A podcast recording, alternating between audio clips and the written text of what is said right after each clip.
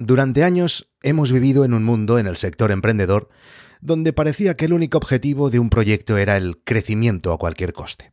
De ahí salió, en 2003, el término de los unicornios, basado en la idea de la probabilidad de que una empresa de nueva creación alcanzara la valoración de más de mil millones de dólares. En aquella época, solo 39 empresas en el mundo cumplían ese criterio. Desde entonces, el número de unicornios ha crecido rápidamente a más de 460, y el término ha evolucionado hasta convertirse en una mentalidad sobre cómo una empresa persigue esa codiciada valoración. Aunque probablemente los proyectos en los que vosotros y yo estamos involucrados estén a un nivel infinitamente inferior, estoy seguro que esta idea del unicornio nos ha influenciado en la toma de decisiones, porque nos hemos puesto todos metas similares basadas solo en el crecimiento. En los últimos años, y en contraposición a esta idea del unicornio, han salido nuevas voces que animan a las empresas y a los proyectos a convertirse también metafóricamente en otros animales más reales y mejor adaptados a los tiempos que corren. Es famoso, por ejemplo, un artículo de la cofundadora de Flickr, Katerina Fake, en la que argumentaba que una plaga viene a matar a los unicornios. Decía que valoraciones infladas e insostenibles, una bolsa de valores tambaleante, una China débil y las secuelas del excesivo entusiasmo apuntan a lo inevitable. Durante muchos años la comunidad de emprendedores de nuestra industria ha seguido una estrategia de inversión basada en el unicornio, pero en realidad las cosas buenas suceden lentamente, y desde el regreso de la crisis de 2008 hemos estado viviendo a lo grande. La inversión fue fácil de conseguir, pero las cosas malas suceden rápido. ¿Quién sobrevivirá? se preguntaba Fake. Como siempre, las cucarachas, menos glamurosas pero muy resistentes. Las cucarachas han sobrevivido a la extinción de los asteroides y dinosaurios. Pueden vivir durante seis semanas sin comida, no son exigentes con lo que comen, no necesitan azúcar que otros insectos anhelan, carecen de glamour y son feas y modestas. Normalmente no las ves, se mueven rápido. Las empresas que quieran sobrevivir a la crisis de financiación que se avecinan tendrán que actuar con rapidez, reducir costes y planificar un futuro sin mucho dinero. Tendrán que despedir personal, trasladar sus costosas oficinas del centro de la ciudad a los suburbios, adoptar modelos de negocios que generen ingresos, matar los proyectos que no van a ninguna parte y vivir con menos.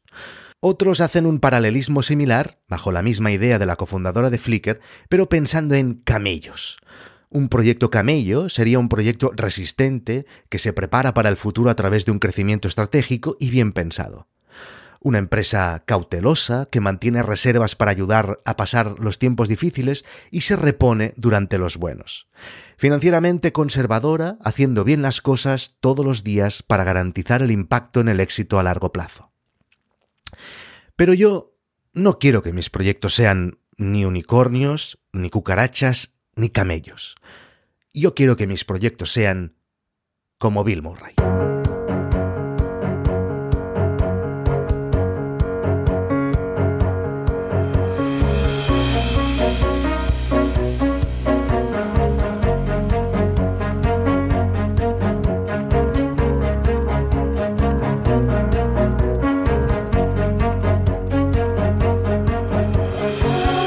Hace un par de años Bill Murray cogió un taxi por la noche en Oakland. Empezó a hablar con su taxista y descubrió que su conductor era un saxofonista frustrado. Nunca tuvo suficiente tiempo para practicar porque conducía un taxi 14 horas al día. Murray le dijo al taxista que se detuviera y sacara su saxo del maletero. El taxista podía tocar el saxo en el asiento trasero mientras Murray conducía. Bill Murray es un hombre de impulsos aleatorios que lo convierten en un ser humano único va por las calles y susurra al oído de extraños. Nadie te creerá nunca. Entra en bares y se pone detrás de la barra a servir chupitos de tequila. Se presenta en edificios en obras de Nueva York y comienza a leer poesía a los albañiles. Siempre que se encuentra con una boda intenta salir en las fotos con los novios. Se cuelan fiestas de estudiantes en pisos de estudiantes y acaba fregando los platos. Llama a George Clooney por sorpresa y le dice que está en la puerta de su casa en el lago de Como en Italia, que le abra. A diferencia de cualquier otro actor de su talla, no tiene ni agente, ni manager, ni relaciones públicas.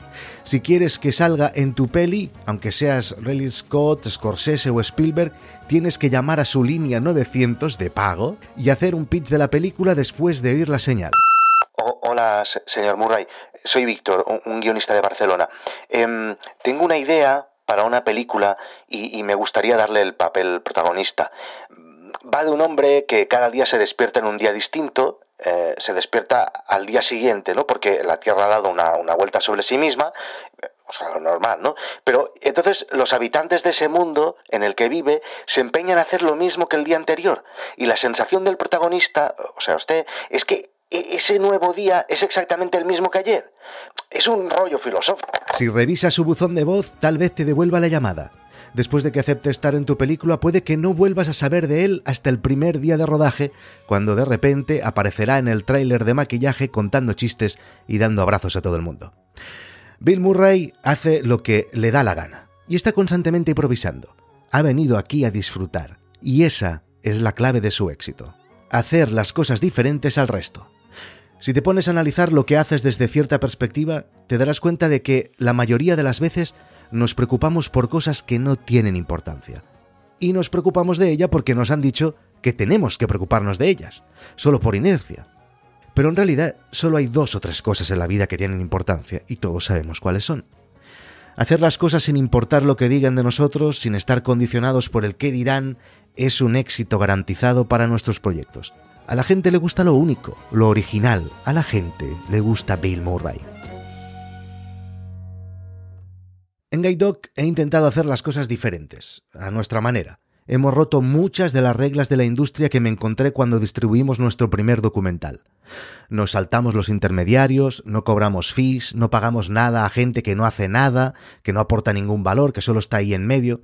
Le damos el 50% de todo el dinero que recibimos de nuestros usuarios directamente a los directores y productores de los documentales, antes de impuestos y sin descontar nada. No tenemos exclusivas y animamos a los directores a que cuelguen sus documentales en el máximo de plataformas posibles. No les ponemos ninguna condición. No nos quedamos con sus derechos. Las películas siempre son de ellos y las pueden quitar cuando quieran sin importar lo que diga el contrato la gran mayoría de plataformas de vídeo bajo demanda funcionan completamente al revés de todo esto que os acabo de decir. Ellos tal vez serán unicornios algún día, o camellos, o cucarachas, pero nosotros somos como Bill Murray y nos lo pasamos genial. Intento hacer lo mismo en Nordic Wire. La gente viene buscando una review de un teléfono y se acaba encontrando un poco de eso, pero también una persecución en coche, un gag con cafeteras o cualquier otra escena surrealista. Algunos se enfadan, porque no entienden absolutamente nada. Pero es que no queremos entre nuestra audiencia gente que no tiene la capacidad de aceptar a los que no hacemos las cosas como todo el resto del puto mundo. En No es asunto vuestro también lo intento, porque es que es lo que me sale de dentro. Desde el inicio de este podcast he tratado de que fuera original, diferente. Entiendo que haya gente a la que le descoloque que cada episodio sea distinto, que nunca haya estado encorsetado con una fórmula, que haya cambiado tanto la estrategia de emisión, pero es como me siento más cómodo, es lo que me hace más feliz, y no me puedo quejar de los resultados. No vayáis detrás de las marcas, no busquéis a los anunciantes, no os obsesionéis con la audiencia, haced las cosas diferentes y todo eso vendrá solo. Decid no a todo aquello que no os divierta. Que no os importe lo que digan, dadle la vuelta a lo establecido, disfrutar con lo que hacéis, tened impulsos aleatorios y dejaros llevar.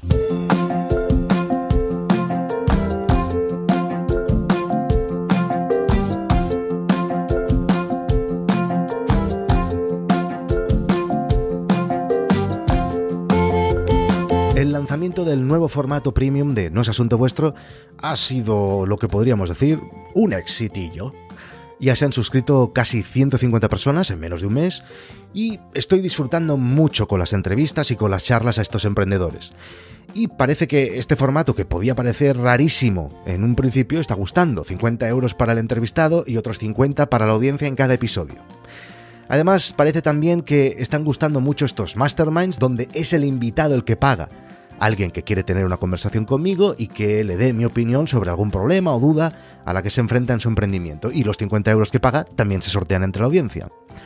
La buena recepción de esto, que solo acaba de empezar, me ha obligado a esforzarme más y, más rápidamente y a intentar que la suscripción valga al máximo la pena.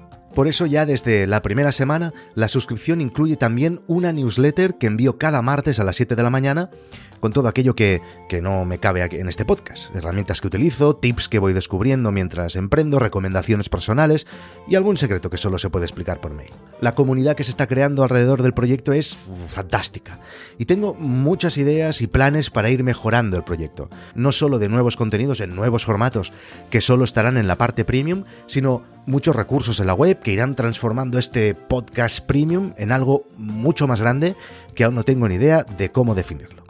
Si tenéis ganas de descubrirlo y de verlo crecer desde dentro, solo tenéis que ir a noesasuntovuestro.com. Em, señor Murray, otra idea. Esta se llama Cómo ser George Clooney.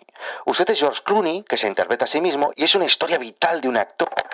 Usted es un podcaster y tiene un daily donde explica sus desventuras con un NAS de Synology y de repente viene Evox original y lo ficha en exclusiva para su plataforma. Su vida da un vuelco de 180 grados. Un, documental, un documental de su vida para Gaito. Vale, usted es un actor que ha venido a Barcelona a grabar un anuncio de Anís del Mono. Por la noche, en el hotel, conoce a Susana Griso, que se interpreta a sí misma, y ella le dice que el coronavirus ahora se contagia a través de la linterna de los iPhones y que somos todos zombies. Jurassic Park, pero con gallinas asesinas. Usted es el director del parque, o, el hacker gordo, lo que quiera. Guerra Civil Española, basada en una novela de Javier C. Es un matemático superdotado y aprovecha cualquier ocasión para mostrar a sus alumnos su gran pollo. Vietnam. El protagonista está tumbado en la cama mirando el ventilador del techo y de repente llama al servicio de habitaciones y le traen unos huevos con bacon tiene gracia porque es que al principio piensas que va a haber hostias, tiros y sangre, porque coño, es que es Vietnam, pero al final solo está de turismo en un resort. está ahí. Es un giro argumental.